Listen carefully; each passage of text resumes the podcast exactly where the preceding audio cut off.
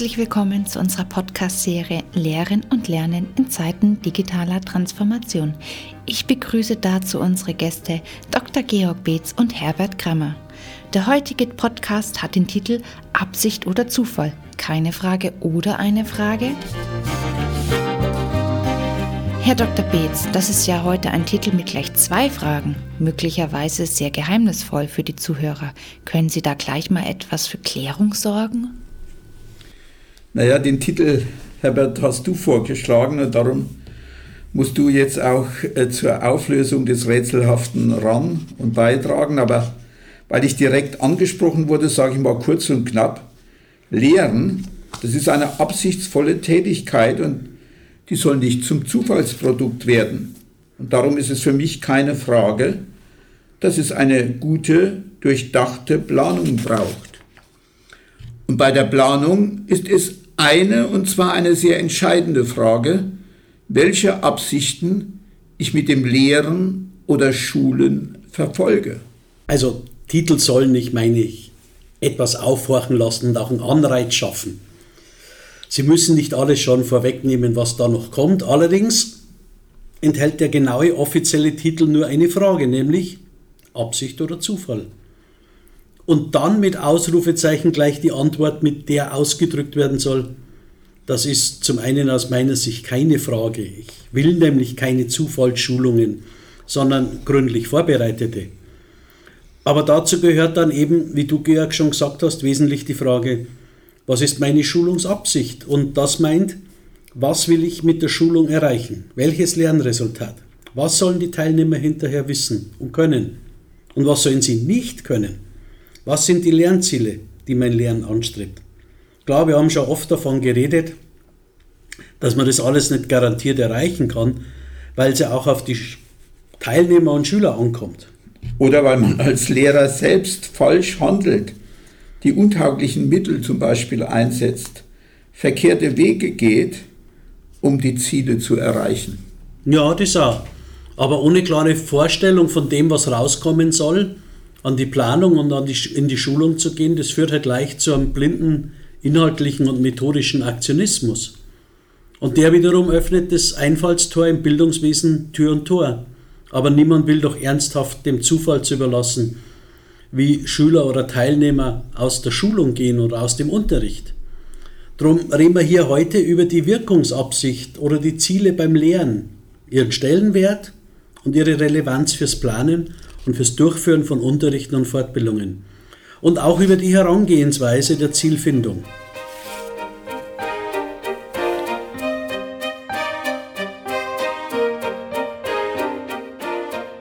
Und da beginne ich die Exkursion in die Zielproblematik gleich mal mit der Frage an dich, Herbert.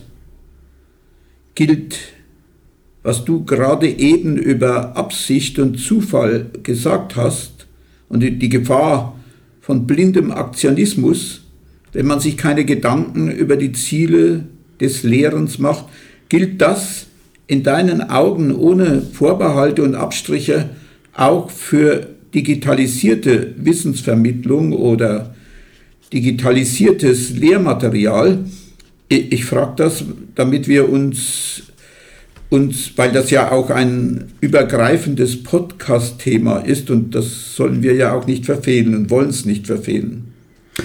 Du, das absolut. Das gilt für mich ohne jeden Vorbehalt und Abstriche. Ich glaube sogar, dass die Erstellung digitaler Lernmedien sogar noch eher der Gefahr verfällt, nicht zielorientiert zu sein, sondern sehr medienorientiert zu handeln.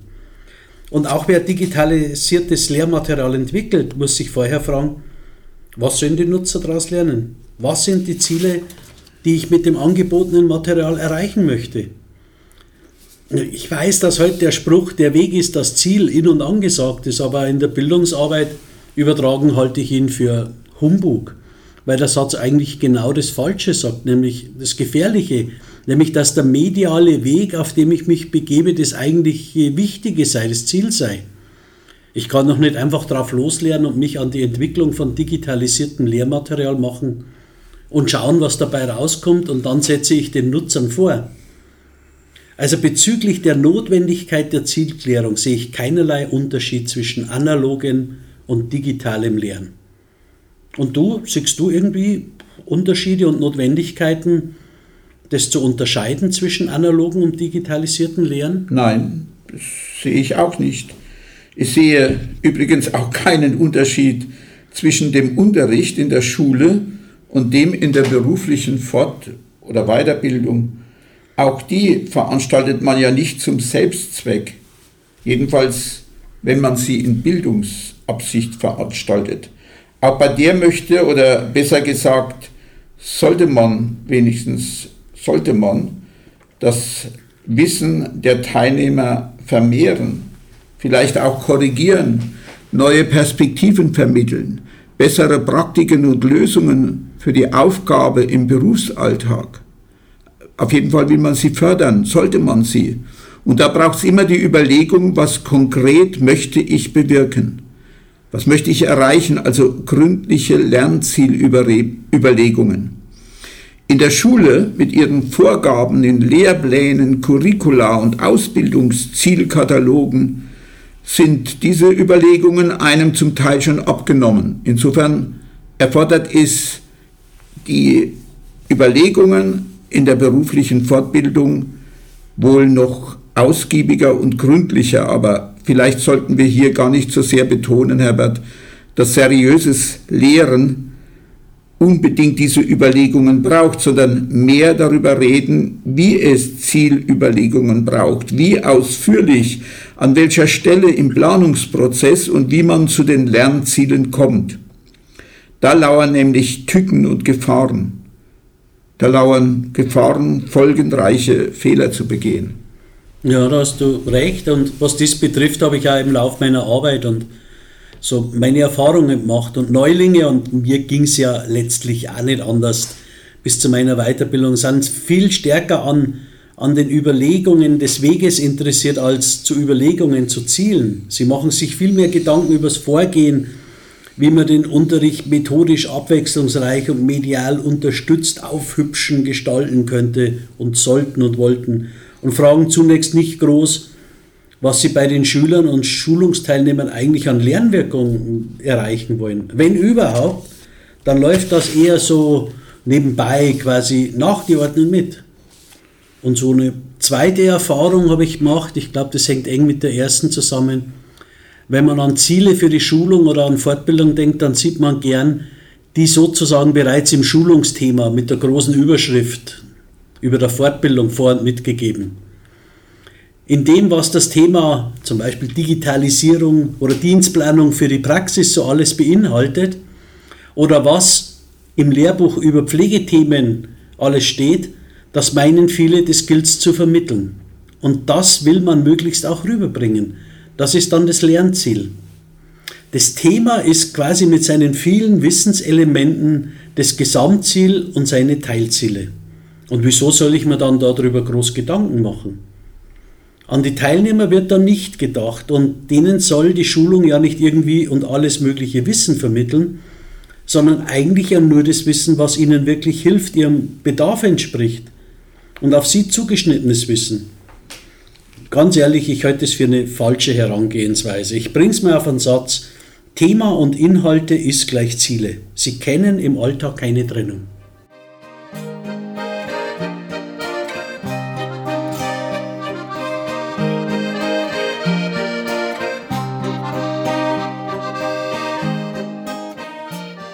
Herbert holt uns jetzt wieder ein, was schon in früheren Folgen unserer Podcast-Staffel uns beschäftigt hat und wir beide für eine ganz bedeutsame Navigationshilfe halten, wenn es um die Vorbereitung auf das doch sehr komplexe Geschehen von Lehren und Lernen geht und man sich nicht darin verrennen und falsche Weichen stellen will.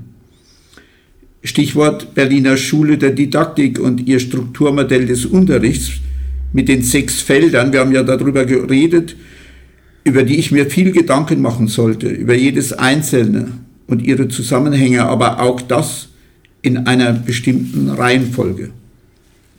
Folgt man diesem Modell, dann kann man nicht nach Lust und Laune Ziele suchen, dann gibt es dafür Realitäten, an denen ich meine Zielüberlegungen orientieren muss.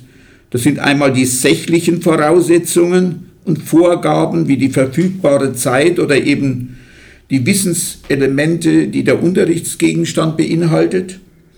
Und das sind die anthropogenen Voraussetzungen, die Gegebenheiten auf Seiten der Schüler oder Teilnehmer in Form etwa von Vorwissen und Vorerfahrungen zum Unterrichtsgegenstand und ihrem vermutlichen Bedarf an Wissen und Lernen daraus, einfach um den beruflichen Alltag dann besser lösen zu können.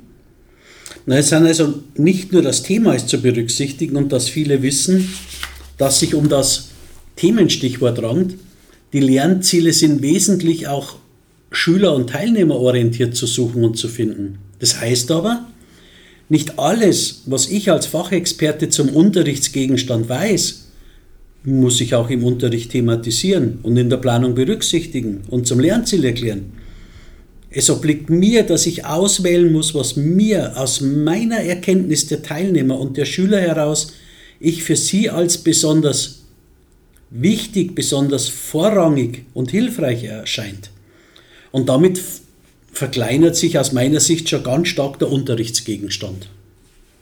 Niemand muss natürlich, aber alle sollten es. Ja, die Zielentscheidung sollte sich am Unterrichtsgegenstand und am Schüler und Teilnehmer oder auch am Nutzer von digitalisiertem Lehrmaterial orientieren.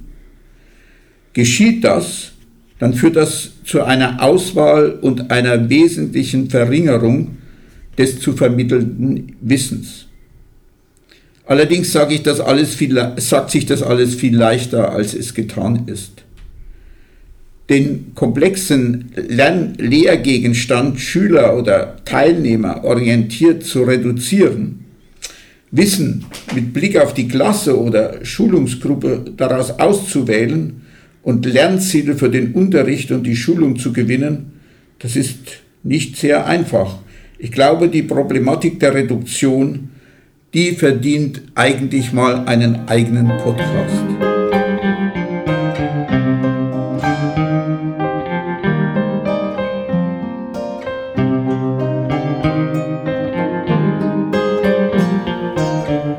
Für heute meine ich, sollten wir es noch einen zweiten wichtigen Aspekt um das Thema Lernziele rum in den Vordergrund rücken. Und zwar den des Vorrangs des Entscheidungsfeldes Ziele vor den anderen drei Entscheidungsfeldern. Einverstanden, Georg. Auch damit über die Reduktion der Wissensfülle und deren Zuschnitt auf die Teilnehmer einen eigenen Podcast zu machen, vielleicht am besten gleich den nächsten, das finde ich total wichtig. Meiner Erfahrung nach ist die Reduktion, das Setzen von Prioritäten eine ganz wichtige, aus meiner Sicht sogar eine ganz entscheidende Sache.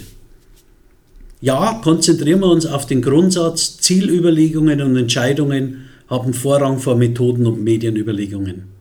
Wobei wahrscheinlich bei der Planung, jedenfalls geht es mir so, das gar nicht manchmal so strikt sauber durchzuhalten ist und da schießen einem durchaus immer wieder bei Zielüberlegungen auch Ideen zu etwaigen methodischen Vorgehen und Medieneinsatz durch den Kopf. Das, glaube ich, kann man manchmal gar nicht richtig unterbinden. Das, das geht auch nicht. Und es hängt ja auch alles mit allem zusammen im Berliner Modell und bedingt sich wechselseitig. Denk an die vielen Pfeile im Schaubild, die die vier Entscheidungsfelder verbinden, aber auch in einem sehr verflochtenen Bedingungsgefüge ist es nicht gleichgültig, jedenfalls meine ich das, wo ich anfange, es aufzudröseln und zu entwirren und für eine solide, durchdachte, begründete Planung von Lehren als einer Tätigkeit, mit der ich andere fördern will, vorzugehen. Ich denke, da müsste es eigentlich einleuchten, dass ich die Unterrichtsplanung nicht damit anfange, dass ich als erstes schon mal festlege, ich mache auf jeden Fall eine Gruppenarbeit oder spiele auf jeden Fall den Lehrfilm ein, der schon mal 35 Minuten dauert. Oder dass ich das Schema zur Veranschaulichung selbst am Whiteboard aufzeichnen, statt es bereits fertig an die Wand zu projizieren. Ich, ich will damit nicht sagen, dass man so auch Unterricht planen kann, aber ein sehr logisches und sinnvolles Heran- und Vorgehen bei der Planung kann ich darin nicht erkennen. Methoden und Medienüberlegungen betreffen den Weg, den ich im Verlauf der Schulung mit den Schülern gehen will. Und normalerweise setzt das voraus, mir klar zu sein, wohin ich die Schüler oder Teilnehmer führen will. Wenn ich mir darüber nicht im Klaren bin, wird sehr zufällig, wo die Schüler oder Schulungsgruppe lehren, lehr- und lernmäßig ankommt. Darum gilt, das Ziel bestimmt die Schritte und den Weg dahin. Das Wort Methode kommt übrigens aus dem Griechischen und bedeutet so viel wie Weg. Ja, das heißt aber auch nicht, dass man bei der Planung des Lernens nach der gründlichen Sach- und Teilnehmeranalyse daran orientiert definitiv Ziele festlegt, die unantastbar sind. Wo alles doch aufeinander wechselseitig rückwirkt, können methodische Entscheidungen auch nochmal Änderungen in der Zielsetzung und den damit verbundenen Inhalten erforderlich machen. Wenn ich alles darbiete und vorkaue, ist das weit weniger zeitaufwendig, als wenn ich einiges von den Teilnehmern womöglich in Gruppenarbeit oder Partnerarbeit selbst entdecken und erarbeiten lasse. Und da kann es dann schon mal sein, dass ich in der verbleibenden Zeit nicht mehr alle Ziele ansteuern kann, die ich ursprünglich bei der Planung im Sinn hatte. Auch Zielentscheidungen sind für mich damit zunächst vorläufig.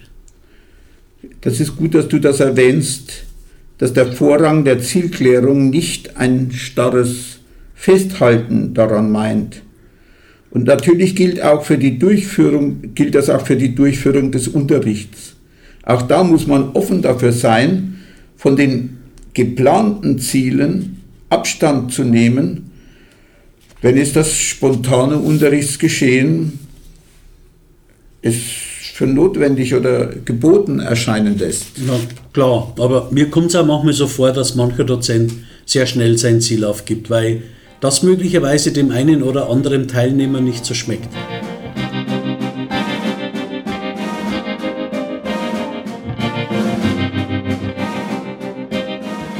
Wir reden ja auch von der Unterrichtsführung, also von Führen im Unterricht. Und echte Führung zeigt sich auch und nicht zuletzt darin, wer den Hut aufbehält und nicht bei etwas Gegenwind gleich das Ziel aufgibt, das man sich gesetzt hat und für gut gehalten hat. Diese Vorgänge habe ich oft gehört in der Fortbildung mit heterogenen Gruppen. Die sind auch unterschiedlich in der Wahrnehmung des persönlichen, der persönlichen Wissensinteressenslagen und können so dazu führen, dem Dozenten das Heft aus der Hand zu nehmen. Ich erinnere an unseren Podcast, wo wir uns über die Beschäftigung zum Teilnehmer uns auseinandergesetzt haben. Würde ich mich beschäftigen, ist die Gefahr, dass ich meine Ziele verliere, dass mir das aus der Hand genommen wird, sehr viel geringer und das Ziel zu erreichen sehr viel größer.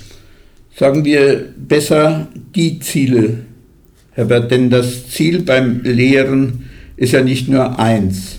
Es ist in der Regel ein Zielprogramm aus einem eher ziemlich abstrakten, allgemeinen Richtziel oder Leitziel, das ich nur erreichen kann, wenn ich viele kleine und konkrete Teilziele ansteuere und durchlaufe. Meine Erfahrung ist, je konkreter, feiner das große Ziel aufgegliedert ist, umso besser für die Planung und ich glaube auch für den späteren Unterricht. Nur eine oberflächliche, grobe Vorstellung, was die Schulungsteilnehmer aus Dozentensicht hinterher an Zuwachs an Wissen oder können erworben haben sollen, das berücksichtigt, meine ich, das begünstigt, meine ich, dass Lehren ein Zufallsprodukt wird. Ja, und, das, und der Lernertrag auch. Und das wollen wir ja auch nicht. Aber ich habe jetzt ein wenig ein Déjà-vu. Ich denke jetzt daran, wie wir bei unserer Ausbildung an der Akademie in Regensburg eine Auflistung der Ziele unterteilt haben in Richtziele, für die Unterrichtsstunde und in Richtziele in Grobziele und daraus wieder Feinziele für die Lehrversuche. Du, da haben wir, das weißt du schon, da habe ich ziemlich, da haben viele dran zu knappern gehabt, ich auch. Und da haben wir ziemlich gestöhnt unter dieser Operationalisierung. Das weiß ich, Herbert. Ich, ich weiß auch, dass, wusste das damals schon, dass man später das nie mehr so gründlich und ausführlich macht, schon weil man gar nicht die Zeit dafür hat. Ich habe es ja auch selbst auch nicht gemacht und mache es nicht, was ich gefordert habe, aber ich denke, es war keine sinnlose Schinderei. Ich glaube, es war eine nützliche Übung. Es war eine gute Einübung ins Zieldenken, vor allem, dass es notwendig ist, das große, abstrakte Richtziel, den angestrebten Endzustand beim Teilnehmer in Gedanken herunterzubrechen in kleine, konkrete Teilziele, die ich durchlaufen muss zum Endziel. Und die, die geben dem Lehrerhandeln erst die Orientierung. Und das ist nichts anderes wie mit dem Auto von Passau, wie wenn ich mit dem Auto von Passau nach Hamburg will. Da zerlege ich die Strecke auch in meinen Gedanken in Teilziele, die ich durchfahren muss, damit ich nach Hamburg komme. Hm. Heute macht das das Navi. Und heute sehe ich das mit der Zielliste und den 20 Seiten Unterrichtsplanung. Von der Sach- und Teilnehmeranalyse bis zum detaillierten Ablaufplan auch anders. Aber damals. Aber du hast recht, mit der Zeit und mit der Übung fällt einem auch vieles viel leichter und es hat tatsächlich eine Struktur und Ordnung ins Denken gebracht.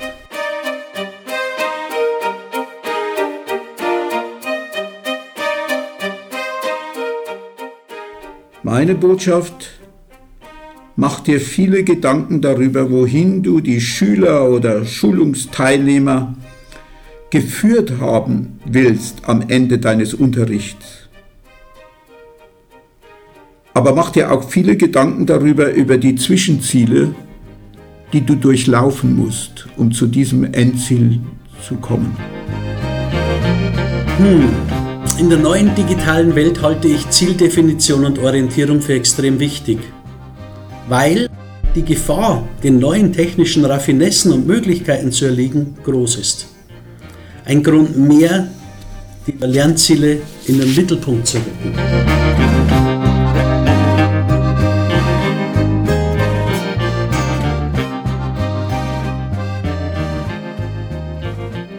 War es auch schon wieder mit dieser Podcast-Folge.